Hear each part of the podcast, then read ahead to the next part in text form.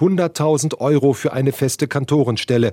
Die evangelische Landeskirche hat dafür kein Geld übrig. Also griff die Gemeinde St. Kruzis zur Selbsthilfe, erzählt Pfarrer Hubertus Spill. Nach dem Motto: Wirklich versuchen, nicht zu verzagen, sondern weiterhin zu schauen, was für Möglichkeiten hat man und dann offensiv und auch mal verrückt zu werben und dann einfach staunen über das, was zurückkommt. Sogar im Kino in Bad Soden-Allendorf lief die Werbung für die Kantorenspendenaktion.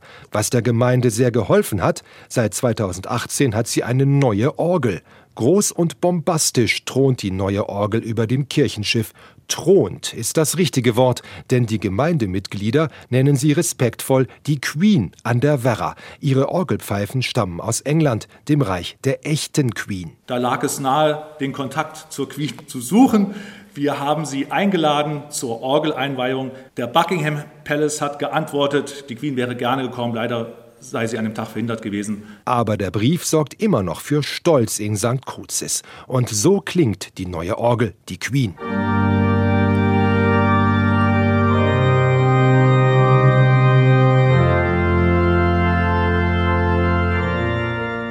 Oliver Apel vom Förderverein für Kirchenmusik spielt selbst ab und zu auf der Orgel. Er ist begeistert. Es ist ganz anders als die Orgeln, die wir sonst in der Region haben, durch diesen anderen Klang viel weicher.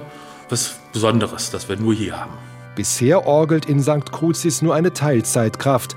Dank der Spendengelder wird aus der halben eine ganze Stelle werden. Der oder die neue wird aber nicht nur Kirchenmusik spielen, denn die Gemeinde in Bad Soden-Allendorf ist auch für ganz andere Konzerte bekannt, erzählt Thomas Schanze, der hier auch Pfarrer ist. Filmmusik gab es auch mal, Harry Potter zum Beispiel. Und die Menschen kommen. Und die Zukunft scheint sicher. Bis zum 30. April kann man sich noch bewerben als Musiker für die Queen an der Werra.